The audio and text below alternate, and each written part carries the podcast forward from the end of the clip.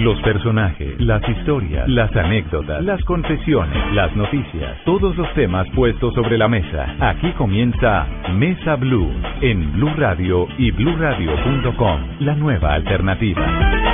Hola, ¿cómo están? Yo soy Juan Pablo Jaramillo. Um, el título de este video es demasiado explícito. De hecho, creo que ya se están haciendo una idea de lo que hablaré hoy. Creo que ese es el video más serio que ha tenido mi canal y el más serio que podría llegar a tener siempre. Es más, para mí, ese es el video más importante de mi canal en este momento y el más íntimo de todos. Si ya entraron a este video, quiero que lo vean hasta el final. Y si tienen algún juicio por hacer, no quiero que lo hagan tan a la ligera. Quiero que por lo menos se queden hasta el final y que el pensamiento con el que quieran irse sea su decisión. También quiero que sean lo más receptivo posible y que por un momento traten de ponerse en mis zapatos. Hay un tema que siempre había querido tratar en mi canal y es la ignorancia y la intolerancia del mundo hacia las personas homosexuales. Pero había algo que no me dejaba tratar este tema en mi canal. No podría hablar de este tema desde la posición de un heterosexual. Me sentiría la persona más hipócrita del mundo. Por esa razón hoy estoy aquí para decirles que soy gay.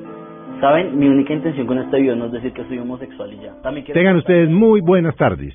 Bienvenidos a Mesa Blue. Saludamos a los cientos miles de oyentes en Bogotá, Medellín, Cali, Barranquilla, Cartagena, Bucaramanga, Armenia, en el Valle, Tunja, Neiva, Villavicencio y por supuesto a todos aquellos que nos acompañan a esta hora a través de bluradio.com y que nos están oyendo a través de sus teléfonos inteligentes. Don Esteban Hernández, buenas tardes. Don Felipe Zuleta, muy buenas tardes. Eh, qué buena tarde de domingo, sabrosa, reflexiva y con un tema bien eh, interesante. Bueno, no tenemos que presentar porque ya, ya, ya lo oyeron. Estamos hoy con Juan Pablo Jaramillo. Juan Pablo tiene 21 años, es un youtuber. Ahora le vamos a preguntar para los viejos como yo seguramente habla muchos de los oyentes que no tienen muy claro el concepto, a pesar de que saben que es YouTube, qué es eso. Y por supuesto lo hemos invitado porque estuvo en la Feria del Libro con su primer libro hasta ahora, La Edad de la Verdad. Es el libro más vendido en la Feria del Libro que culminó hace unos días en Bogotá editado por Editorial Planeta. Impresionante, Felipe. Además, atención a esto. Quienes a partir de este momento participen a través de nuestra cuenta de Twitter, arroba Blue Radio Co, y utilicen el numeral Jaramillo en Blue Radio, ese hashtag, numeral Jaramillo en Blue Radio, van a participar, por supuesto, por uno de los libros de Juan Pablo Jaramillo, La Edad de la Verdad que lo vamos a entregar hoy aquí en Mesa Blue, así que pendientes de nuestra cuenta de Twitter, arroba Blue Radio Co. Bueno, Juan Pablo, primero bienvenido a Mesa Blue, ¿cómo va? Hola, muy bien, gracias. ¿Ustedes cómo van? Muy bien. Bueno, Juan, usted sí se soñó que podía arrancar, o sea, ¿cómo arrancó cuando arrancó con su primer video en YouTube y, se soñó este fenómeno que se iba a volver? No, oh, bueno, sí, o sea, no, yo no arranqué como soñando absolutamente nada como en relación a esto cuando empecé fue como por aburrimiento ya. Como por aburrimiento, no, fue, por aburrimiento y por diversión. No sabía que era un youtuber, no, o sea, no, nunca he escuchado. El, ¿Qué es un youtuber? Okay, un youtuber es una persona que, que sube eh, contenido a YouTube eh, periódicamente, o sea, como, sí, como constantemente, ya sea eh, cada una semana o cada mes o hasta cada dos meses. Y, y yo empecé a subir videos en YouTube porque estaba súper aburrido con mi primo y y ya, o sea, o sea mamando rayo. Sí, y dos, dos años después me di cuenta que era un youtuber y que yo era un youtuber y que había más personas haciendo esto en el país. ¿Cuántos años tenía en 2008? Ah, 15. O sea, sí, eso fue hace ya eh, casi 7 años. Y fue muy chistoso porque aparte solo subíamos los videos en internet porque mm, porque los queríamos como tener guardados en un lugar donde los pudiéramos ver en todas partes. O sea, no queríamos como cargar con el computador o con una memoria o algo así para mostrar los, nuestros videos a nuestros amigos, nuestros familiares. Entonces los subimos por eso y, y la gente nos empezó a encontrar como accidentalmente y luego la gente nos empezó como a pedir más videos y fue muy extraño. Bueno, un millón quinientos ochenta y cuatro mil seguidores en solo YouTube, ochocientos ochenta y seis mil seguidores en Twitter, ochocientos ocho mil en... Eh, en Instagram. Es decir, es un, es un fenómeno. Ya quisiera un político, por ejemplo, tener la décima parte de lo que usted tiene. Mire, por ejemplo, en vistas en YouTube tiene en total más de 86 millones de veces que han visto sus videos. Sí, no, ¿Qué, piensa frente cuando cuando oye esas cifras? No, para 86 millones. Yo no, no logro como acostumbrarme y para mí esa todavía es como súper increíble, no sé, no, no, no lo puedo creer, además que, pues, uno ve una cifra ahí, pero digamos cuando hago eventos o cuando eh, me encuentran en la calle y ese tipo de cosas, me sorprendo mucho más. Una vez hice una convivencia en México y era la primera vez que iba a México y no me esperaba como tanto y dije que iba a estar en un parque. Una convivencia o un evento, o sea, es convivencia slash evento. es como decir eh, que voy a estar en algún lugar y pues que vayan como mis seguidores y conocernos ahí.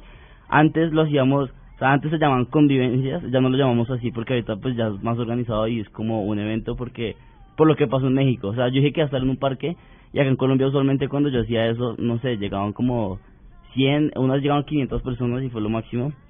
Pero yo no hacía una en Colombia hace mucho, en ese tiempo, y, y la hice en México.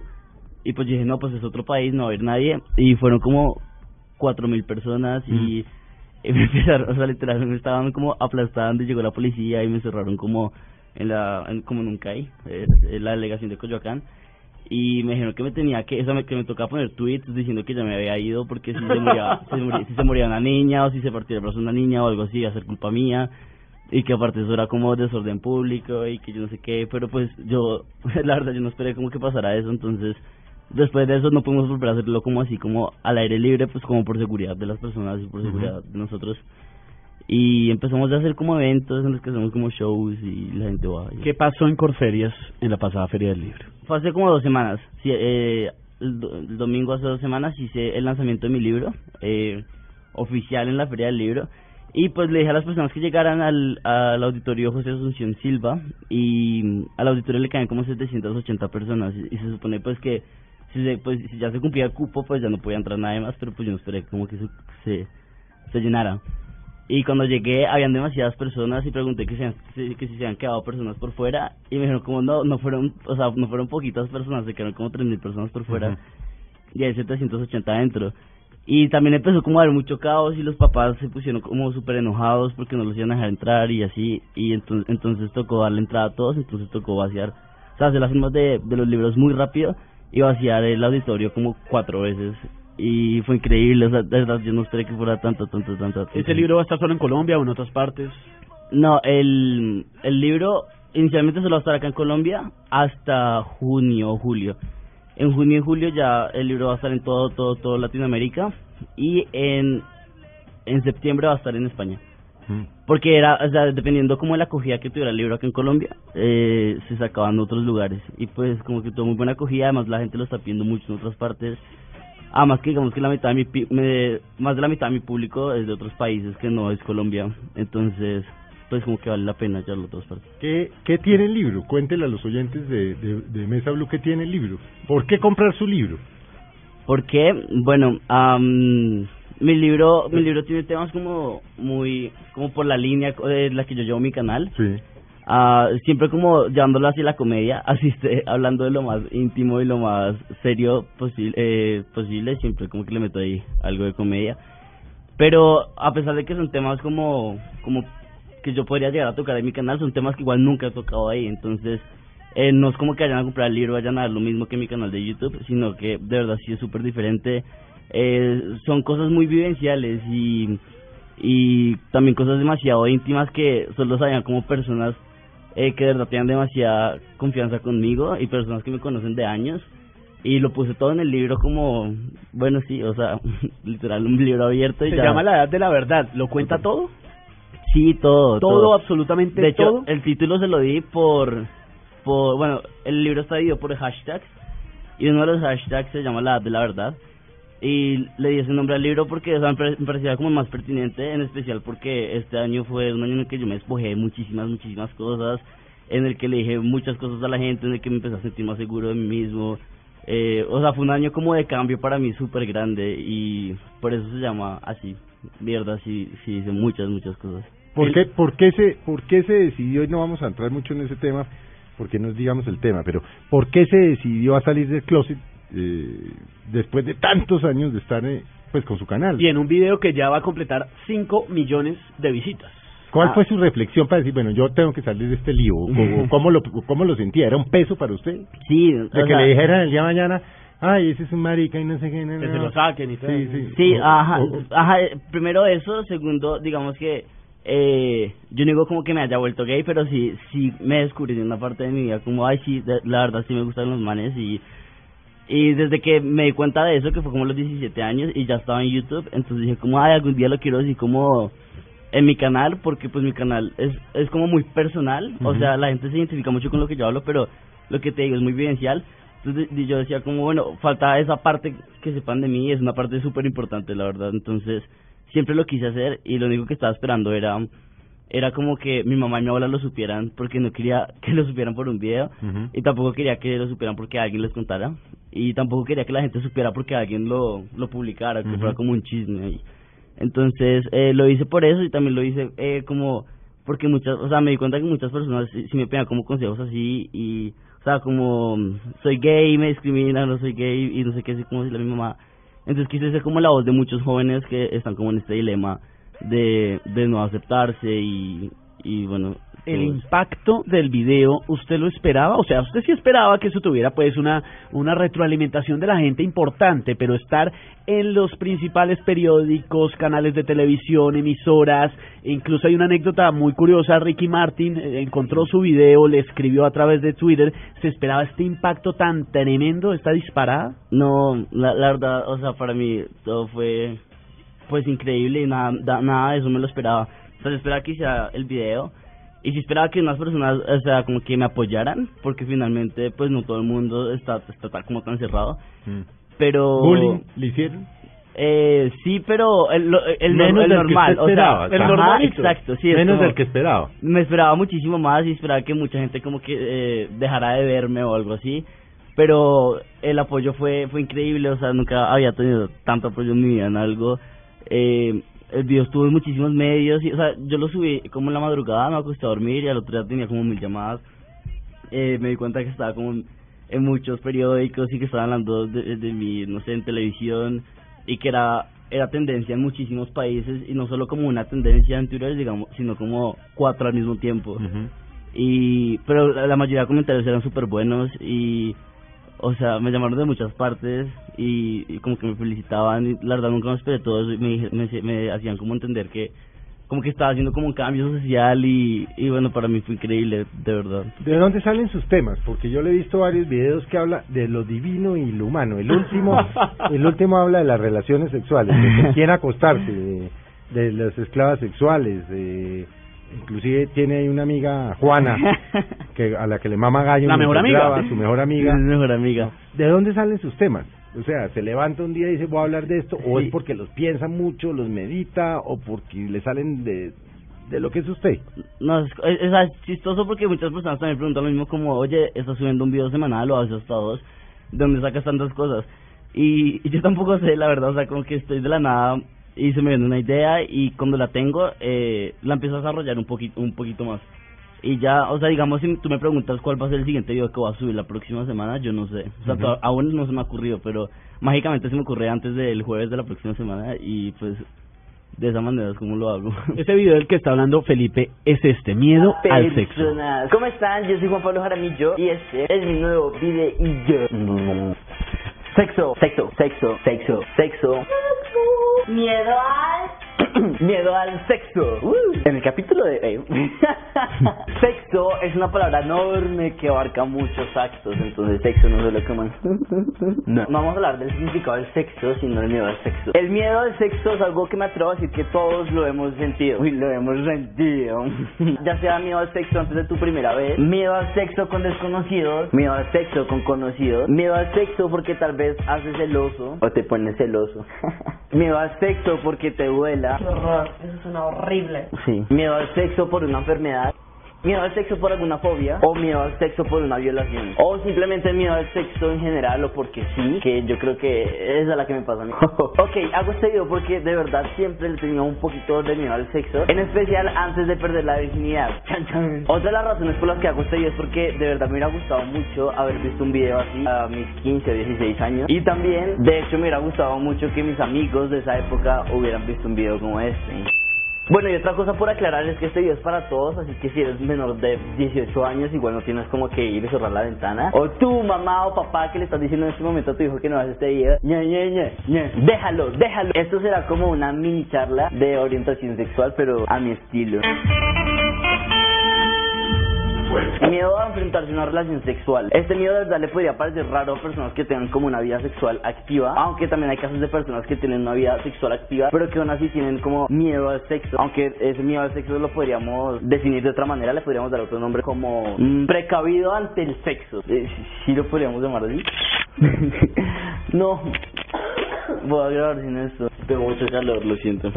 Ese miedo. Una de las razones más conocidas por las que tienes miedo al sexo es haber sido acusado sexualmente o haber sido víctima de una violación. Este tema es súper, súper serio y súper delicado. La verdad es que... ¿Qué tal, Felipe? No, no, es que yo... Es que Además, verlo es un cuento completamente diferente. Es cosa es oírlo, verlo es... De, de, Morirse la risa, güey. Juan Pablo, ¿de dónde esa capacidad de actuación histriónica, muecas, jodas? Porque según cuenta él, era o es tímido. Sí, no, yo soy súper tímido, no, la no verdad. Pero ¿de dónde salió eso? ¿Por qué esa cosa histriónica de hacer tanta mueca, tanta...? Uy, no sé, o sea, digamos que eh, eso de las muecas y las payasadas y eso es como que desde chiquito. Y por eso empecé a hacer los videos con mi primo y los videos eran aún más ridículos, los primeros eran aún más ridículos. y, y bueno, me interesé como mucho por eso, de hecho también estudié actuación y... Ah, hay algo de actuación ah, Sí, sí, pero digamos que desde antes ya payasadas, pero pues luego sí estudié actuación cuatro semestres. y, y bueno, me tocó como para los estudios porque me fui a ir a México. Pero pues digamos que... Felipe, uno ve el video, bueno, se muere de la risa, pero hay un trasfondo del que Juan Pablo no ha hablado en muchas partes, o yo creo que en ningún lado. En toda parte hablamos de este tema del youtuber, de las cifras, de la cosa, del impacto, pero la vida detrás, ¿cómo es la vida de Juan Pablo Jaramillo? ¿Qué hace en su cotidianidad? No le preguntó a un youtuber, sino usted. Yo, um, es que digamos, ah, es súper difícil como ya disociar las dos cosas, como separar las dos cosas, porque porque desde hace seis años estoy como en esto de YouTube y desde hace seis años estoy como subiendo contenido en redes sociales y, y bueno, en esta plataforma que es YouTube. Entonces ya se volvió muy parte de mi vida. Entonces todo lo que yo hago aparte de YouTube, las redes sociales, es como al mismo tiempo. es decir, si estoy, no sé, si estoy rumbeando, igual estoy tuiteando eh, o, o, o posteando una foto o algo así. Sí, cualquier actividad está, o sea, está involucrado. Está necesariamente involucrado, porque yo he visto, usted toma fotos en los supermercados, en la calle, ve cosas raras, ve Pero sigue palomas, en cuanta vaina, es la cotidianidad suya en video. Además que digamos que yo, yo le decía a alguien que era como, o sea, si, si lo llamamos trabajo, es como un trabajo eh, 24-7, porque digamos que cuando no, no estoy grabando, estoy editando y cuando no estoy editando estoy pensando en una idea para un video o si no escribiendo como un guion o si no como alimentando las redes sociales y así, pero pero bueno, digamos que eh, aparte de eso, en mis tiempos libres, no sé, eh, me encanta salir, o sea, yo soy como super Sale, está con los amigos, va a cine, va a rumbear, va con el Me encanta viajar también, o sea, me, encanta viajar muchísimo y, y como que gracias a Dios eh, eh, eh, se me unió lo de viajar con con, con esto de YouTube y mi trabajo. Entonces a veces digamos que necesito ir a un evento o a una activación de una marca o alguna cosa, digamos, en México. Entonces es la misma empresa o marca como que me vuela y pues, o sea, voy, viajo y además como que trabajo. Entonces es súper divertido. gira en torno a las redes sociales. Completamente. ajá, completamente. ¿No se agobia en ningún momento? No. Mensajes todo el tiempo, de todo. No, para el momento que se desconecte y diga, o sea, voy a dar el celular allá, me voy a desconectar un ratico. No, pues cuando me duermo, la verdad. o, cuando voy estoy en un vuelo de cuatro horas o cinco horas. está durmiendo, está y ahí leo. en función de su celular. Ajá. De hecho, eh, eh, a mí me gusta leer, pero pero casi, o sea, solo leo como cuando estoy en aviones, que es cuando no tengo internet porque no se puede. y y ya así, o sea, es como todo el tiempo en esto. O sea, ¿cómo analiza el impacto que están teniendo los youtubers? Esto es una cosa, una masificación tremenda. Hay una cantidad, Juan Pablo, hay que decirlo, es el más reconocido, no solo de Colombia, en Latinoamérica, es de los más, sino el más.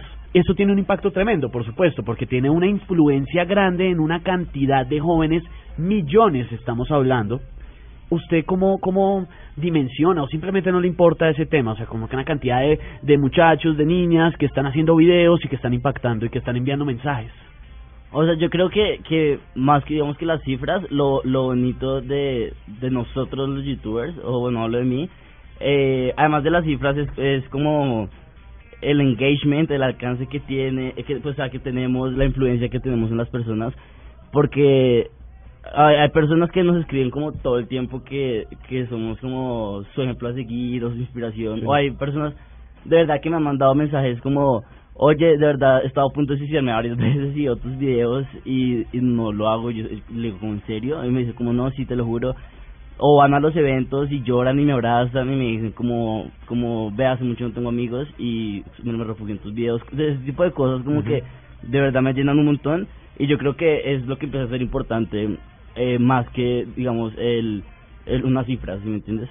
es como la, la influencia que tenemos en las personas que nos está viendo. ¿Y usted es consciente de, eh, de cada cosa que dice o que tuitea o que graba ahí pues en YouTube de que eh, de que tiene una influencia impresionante? O, lo hace ya orgánicamente? No, o sea, eh, sí soy consciente porque igual cuando ya te, ya te das cuenta que tienes como tantos tantos ojos encima, entonces te toca empezar a tener como una responsabilidad social y y tienes que tener cuidado con todo lo que estás haciendo porque de todas maneras eh, puede que tenga réplica en las sí, medio masivo. Ajá.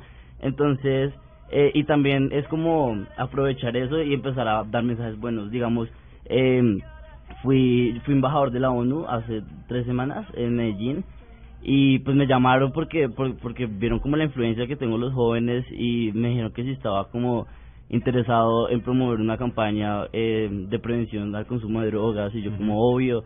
Pues o sea ya que hay tantos jóvenes viéndome, entonces es como aprovechar para mandarle buenos mensajes y, y en su como en su lenguaje, ¿sí me entiendes? Como no en un lenguaje como mamón ni, ni aburrido que pronto se le puede dar a un adulto y, la, y los igual los jóvenes como que no lo captan, sino como en su, en su mismo lenguaje, entonces pues me parece interesante como por ese lado mucho. ¿Cómo está conformada su familia? ¿Su, su mamá? ¿Su abuela? Ajá, mi mamá, mi abuela, mi y hermana. Una historia muy particular que usted cuenta en el libro y que conocen además los, los, que lo siguen es la de su papá. Sí, mi papá, mi papá se desapareció hace eh, ocho años. Y, y desde entonces pues estamos mi abuela, mi mamá y yo. ¿Se desapareció? Fue, se desapareció. Sí, total, o sea, fue algo así como un secuestro, suponemos, y o sea, no fue como que el, el típico chiste rayado que es como... no, o sea, fue fue algo como más pesado, yo creo. Igual tampoco sabemos mucho, o sea, en serio no sabemos mucho y, y bueno, eh, pues fue una, es una lástima, obvio. Y digamos que hasta hace como un año, dos años pude empezar a hablar como del tema sin atacarme a llorar o o pues sí, o que se me temblara la voz, que me temblara la voz o algo así, pero pues es, un tema que ya puedo hablar como con normalidad de él, pero obviamente me toca y me duele. ¿Usted qué colegio es? Del Mayor de los Andes, o sea, yo me gradué ahí. Y antes estudiaba pues en Cali, en la Corder. ¿Y estudios universitarios? Eh, estudié en la Tadeo y luego estudié en Casa Ensamble. Y ya llegó. Ajá. llegó. o sea, Malito para estudiar, no creo. No, me gustaba mucho. se, le se le ve la disciplina. O sea, uno coge un video suyo y es un tipo disciplinado. Así parezca que no lo Usted habla con Juan Pablo, él dice, tengo que irme a, editar video porque hoy tengo que subir video y tengo compromiso que hoy lo sube y es muy comprometido con los seguidores. Sí, total. Además que más cuando ya les he avisado como hoy nuevo video, es como eh, no es el peor error que puedo hacer porque realmente si lo digo es porque lo voy a hacer. Pero digamos que lo digo y me sale algo súper urgente y es como, ah, ya lo dije. O sea, no. Ahora, ¿cómo? ya me metí en esto. Y de verdad la gente eh, se, o sea, se, rayó poquito y digo, como no, ya no hay nuevo video. Ya dije que sí, pero no. Entonces, Juan, Pablo, ¿cuál es el negocio de ser un youtuber?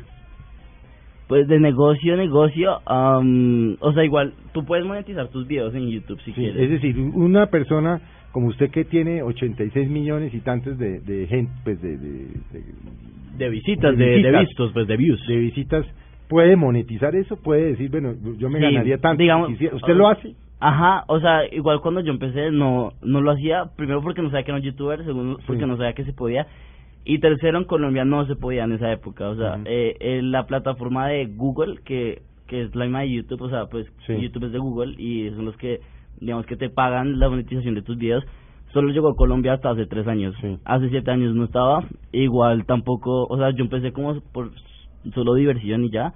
Y ya luego eso fue como un valor agregado, pero la verdad sigo haciendo mis videos porque me gustan, o sea, porque porque me divierto y, y porque me gusta como invertir mi tiempo libre ahí, aunque ya no es mi tiempo libre, ya es todo el tiempo, la verdad. Pero entonces igual puedes monetizar tus videos, de hecho los puedes monetizar desde el primer momento que subes uno. O sea, no eh, la verdad es que no te pagan muchísimo. Monetizar es... Eh es por ejemplo cuando es que yo pregunto porque hay debe haber muchos ancianos como yo oyendo esto eh, Para que lo hagamos claro, el muchacho hace unos videos que son buenísimos, lo ve mucha gente, es una profesión. No, no, es una profesión, pero tiene que ver con los comerciales que le toca una vez, no. Sí, o sea, e, eso es monetizar tus videos. Las, pues, las marcas ponen como su anuncio en tu video. Por ejemplo, no sé, por decir algo, Adidas dice, yo quiero estar en los videos Ajá, exacto. de Juan Pablo Aramí y se mete Adidas.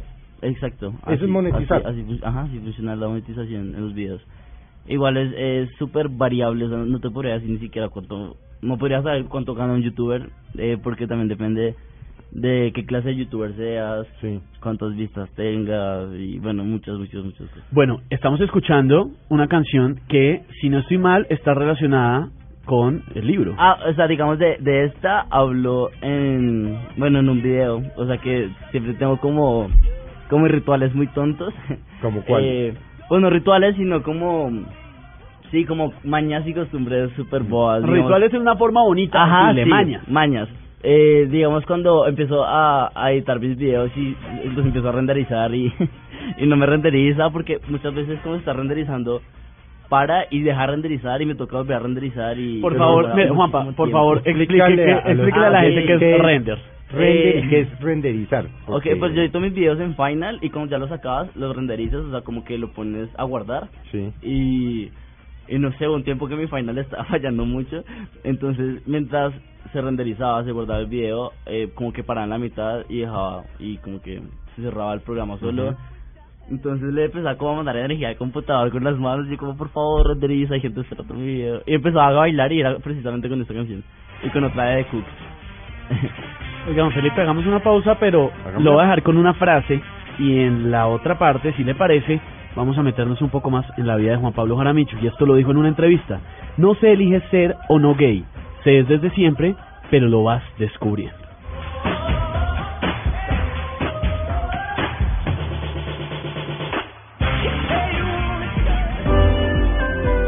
Ya regresamos con Juan Pablo Jaramillo en Mesa Blue.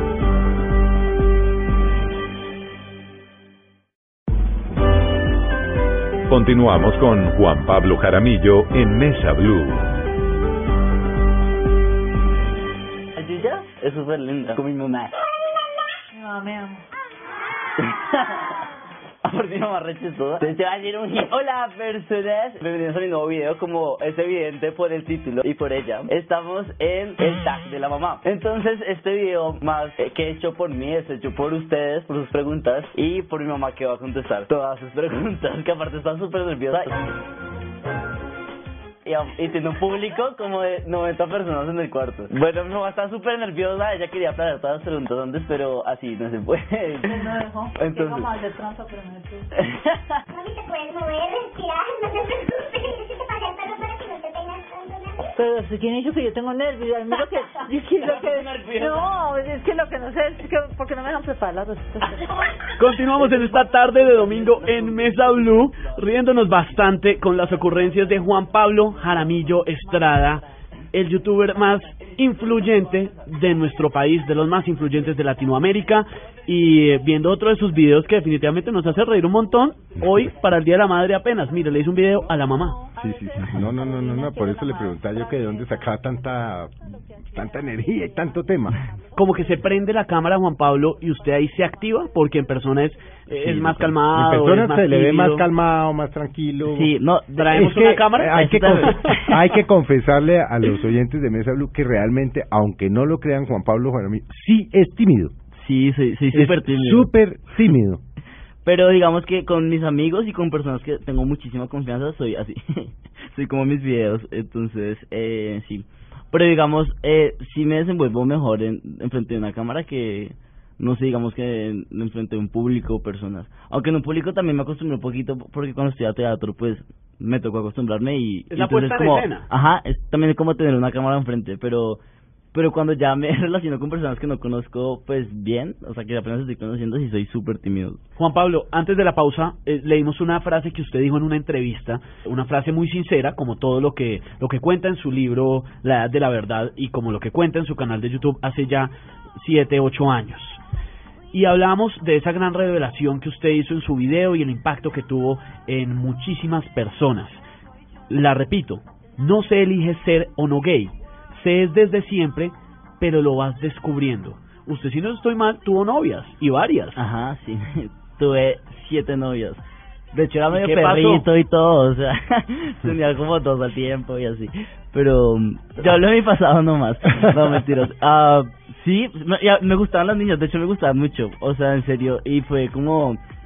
Me, me descubrí, o sea, yo digo que no es como que me haya vuelto gay porque de todas maneras antes de, descubrirme ya como gay sí como que antes sentía como medio atracción por por algunos niños y así pero decía como ahí no o sea pues nada. Y además duraba como un mes o algo así no o sea no era mucho.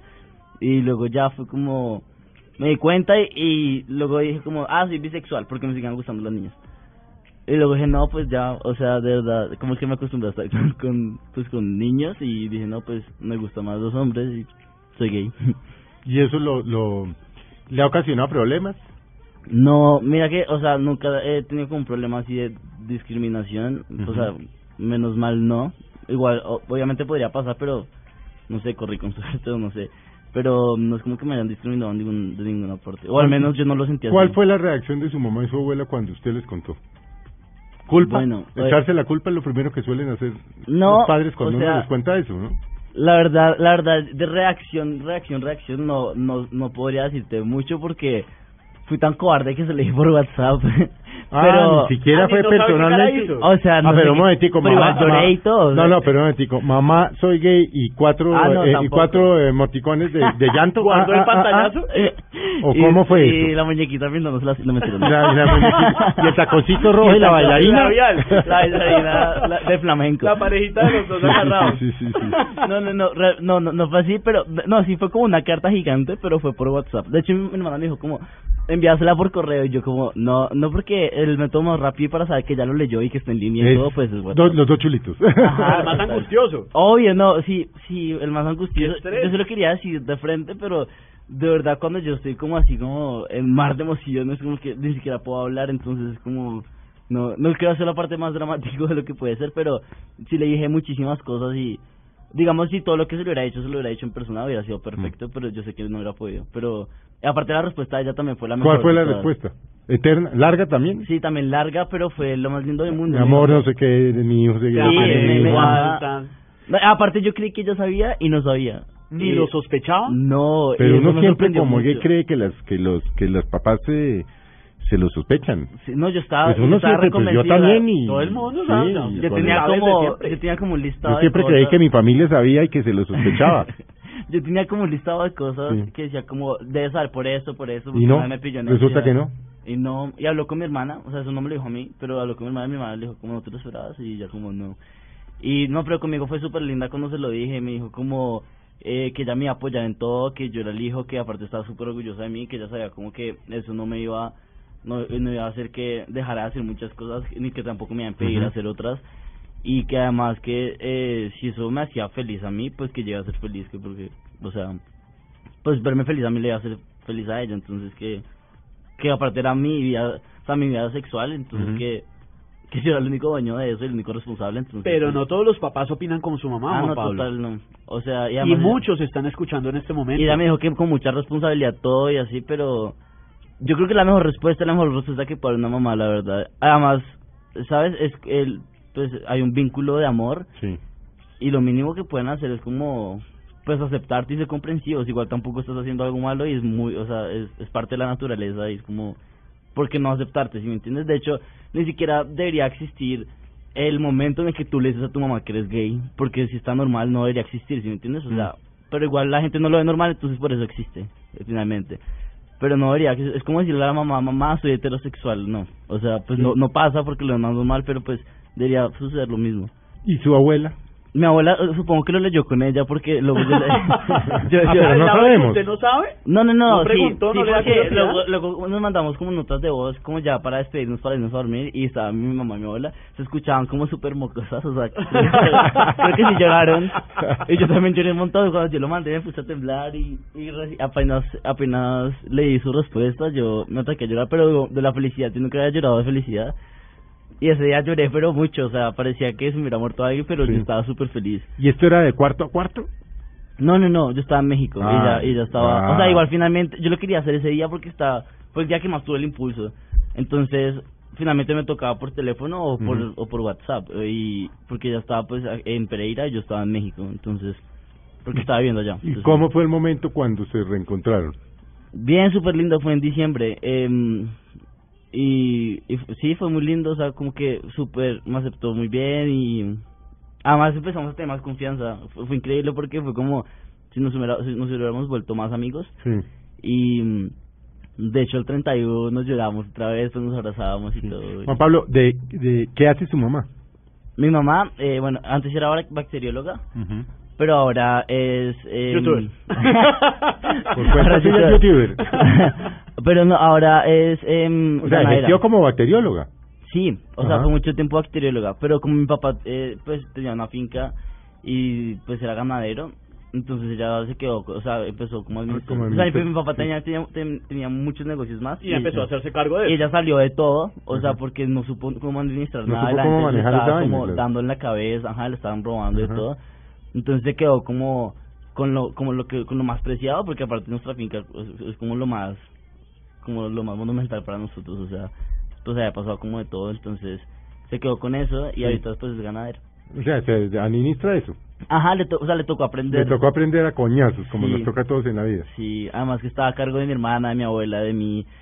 Y bueno, Sí, o sea, para allá fue súper difícil. Estamos hablando con Juan Pablo Jaramillo, este reconocido youtuber que para los que están hasta ahora llegando a la audiencia de Mesa Blue, un youtuber es, nos explicaba Juan Pablo, una persona que sube videos regularmente a la plataforma de YouTube de lo que sea. ¿Usted por qué cree que le gusta tanto a la gente ver sus contenidos? A los jóvenes muchísimo, pero es un hecho que a gente de todas las edades. A mí, porque yo me muero la risa con las vainas. No, y, al principio eran jóvenes. Todos nos vemos sus videos y nos, no puedo decir la palabra, pero nos da mucha risa. ¿Por qué encanta tanto eso? ¿Usted por qué cree? ¿Por la sinceridad, por la honestidad? O sea, yo hice mi libro sobre autenticidad porque cuando empecé a hablar con la editorial, digamos, eh, eh, de que yo le decía los temas de los que quería hablar en mi libro, ellos me dijeron como tu libro es de autenticidad y por eso es que la gente te, o sea, te ve porque en tus videos como que encuentra lo que digamos no, no encuentran otros youtubers o, o todo lo que lo estás haciendo lo estás haciendo como súper genuino y y pues pues es como raro e increíble como súper extraño verte cómo, cómo te desenvuelves y, y creo que la autenticidad es como por lo que tienes como éxito en YouTube. Entonces creo, supongo que es eso y es, digamos también como que trato de, de, hacer cosas que no hacen los, los demás youtubers porque qué pereza pues yo creo que si yo hago lo que empiezan a hacer los demás, pues la gente no me vería a mí porque, pues para qué no. Entonces es como siempre. Pero usted no ve a los demás para no, contagiarse o los ve. No, yo los veo, y verdad. Porque puede uno y cuando yo le, Ajá, y cuando yo le doy consejos a la gente le digo como mira, tú puedes de verdad tener referentes y si es bueno que digamos que, que si quieres ver, eh, que si quieres ser youtuber veas muchos youtubers para tener referentes, pero finalmente lo que te va a dar como el impulso y tu boom es que todo lo hagas eh, muy como a, tu estilo y como que involucres mucho tu personalidad. Juan Pablo, ofertas para televisión. Sí, de hecho, um, estoy en un proyecto de cara, en acá en Caracol, que, o sea, me, que no puedo hablar de eso no, no como tal. Pero, no, no pero, pero está, o sea, está, estás en un proyecto ya en televisión y, pronto, en Caracol. Ajá, y pronto va a salir y, y está cool, o sea, eh, pues espero que lo vean, en poco tiempo sale. Este, Felipe, es el reflejo de millones o sea, Juan Pablo Jaramillo tiene millones de seguidores juntando todas sus redes sociales. Pero es básicamente porque se identifican, porque les pasa lo mismo. porque es el reflejo, tal cual. El éxito suyo, pensaría uno que es ser lo, representar lo, lo que son millones, millones de jóvenes en el mundo.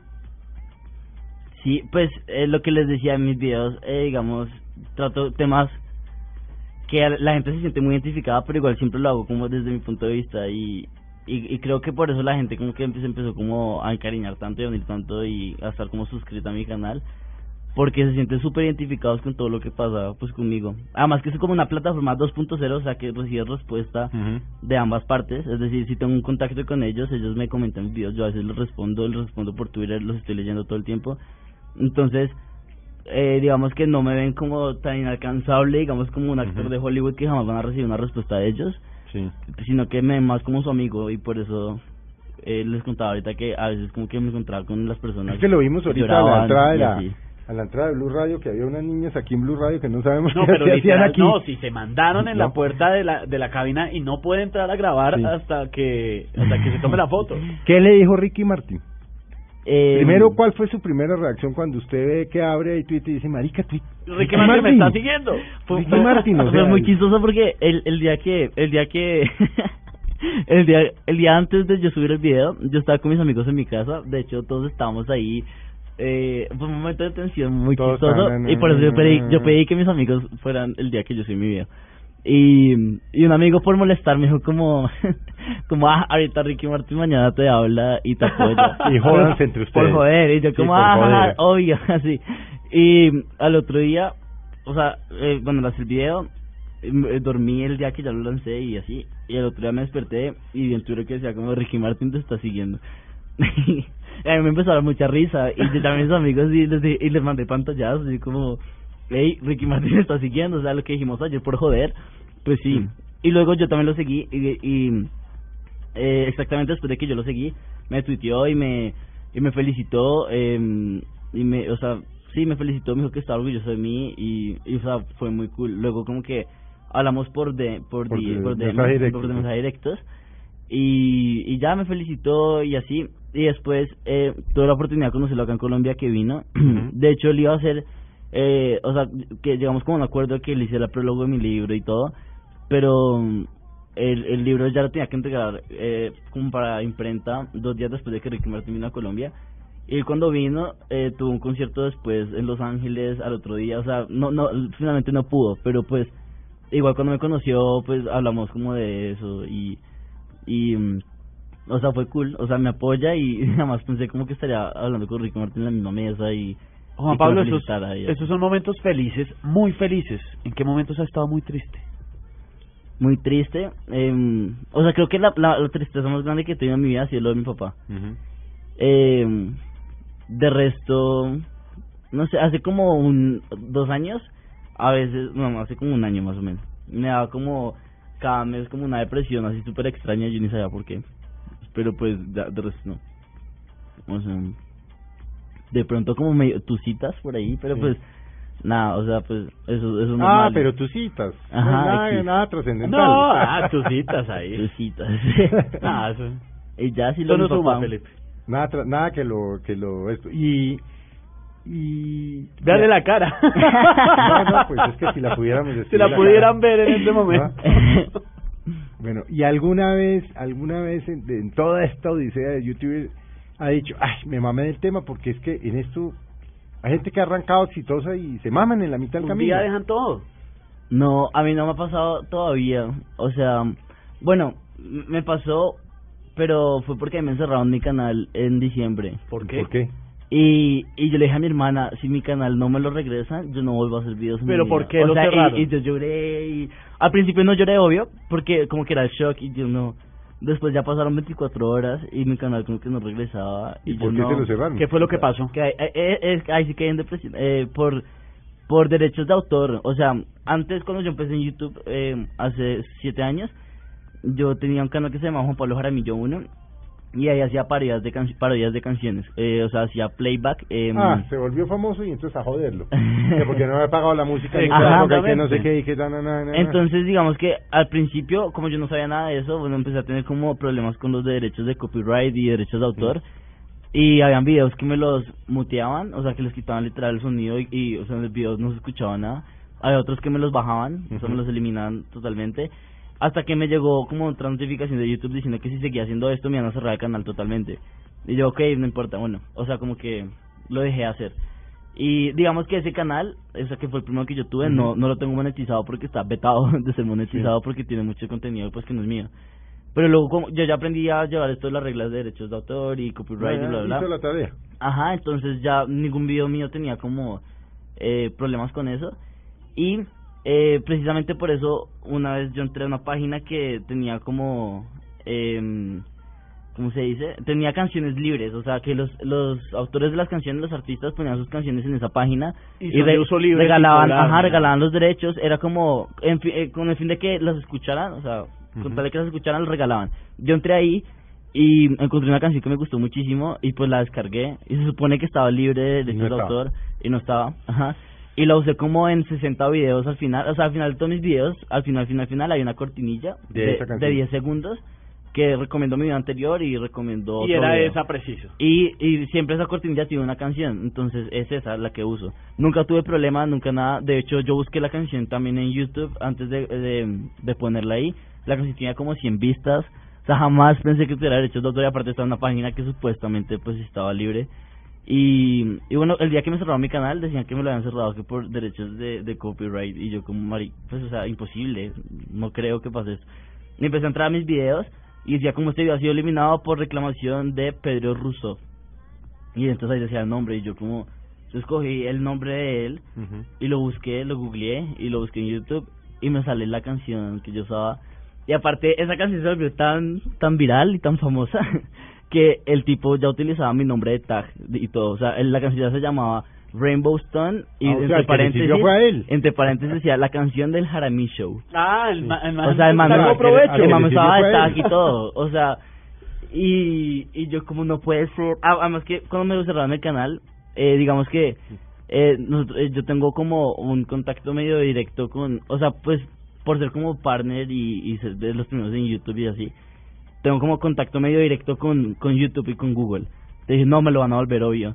Y luego cuando vi que ya era por reclamación de derechos de autor y eso, Google me dijo como no te lo podemos devolver porque de verdad si es algo ilegal. ¿Y qué sitio? no, ya, o sea, perdí Se le acabó la vida. Y aparte hace como un mes había llegado al millón de suscriptores, yo no, o sea, esto era como que lo que siempre quise y ahorita me lo quitan. Y yo dije, no, ya lo perdí, o sea, de verdad, en serio si fue mi culpa, o sea, pues fue sin culpa, pero es mi culpa y es por derechos de autor no me lo van a volver. Entonces, o sea, pero ya hablé con, el lío. ¿ah? Arregló el lío. Sí, o sea, hablé con, con mis representantes y ellos me dijeron, eh, como, oye, eh, revisan tu correo porque eh, probablemente tengas un correo del dueño de la canción eh, que antes de, digamos, que de hacer todos los strikes y cerrarte tu canal, él debió enviarte un correo para llegar a un acuerdo y de pronto no lo viste porque te llegan muchos.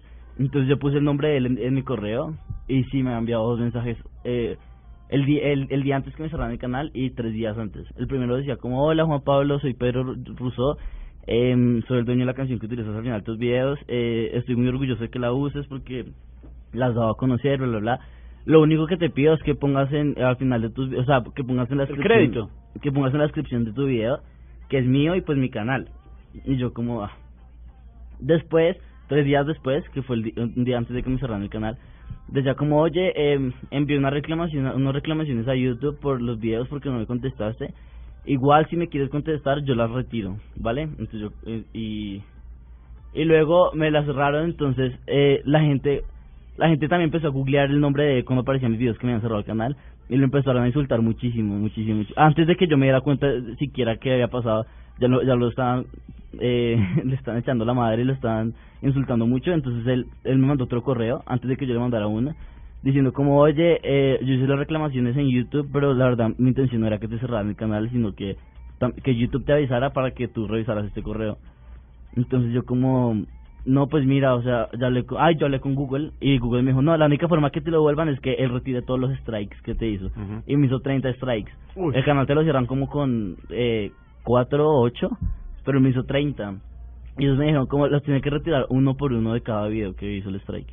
Y le dije eso a él y, me, dijo que perdón, que le... Y ponía tweets Pero buen tipo. Soy el enemigo número uno de Colombia en este momento. Sí, era, buen tipo. O sea, de hecho, me dijo que estaba muy orgulloso que lo usara, bla, bla, Y ya. O sea, al final eh, retiró los strikes y me dio todos los derechos de todas sus canciones y me dijo que solo le era crédito y recuperé mi canal. Bueno, Juanpa, nos toca que irnos, como dicen las mamás. Nos tocó irnos. Juan Pablo Jaramillo y su libro La Edad de la Verdad, que está a la venta en todo el país, muy pronto va a estar en otros países de Latinoamérica. el hit de la Feria del Libro que acaba de pasar, Felipe, y este señor, como decíamos, millones y millones de seguidores en todas las redes sociales. Envidia de la buena. La envidia de la buena y además un tipazo. Sí, señor Juanpa, muchas gracias. No, a ustedes por invitarme. Y buena suerte en sus proyectos de televisión con Caracol. Gracias. Bueno, sí, ahí nos vamos a estar viendo mucho. Por supuesto, a los oyentes, muchas gracias. Esperamos que pasen una muy buena tarde y gracias por habernos acompañado hoy en Mesa Blue.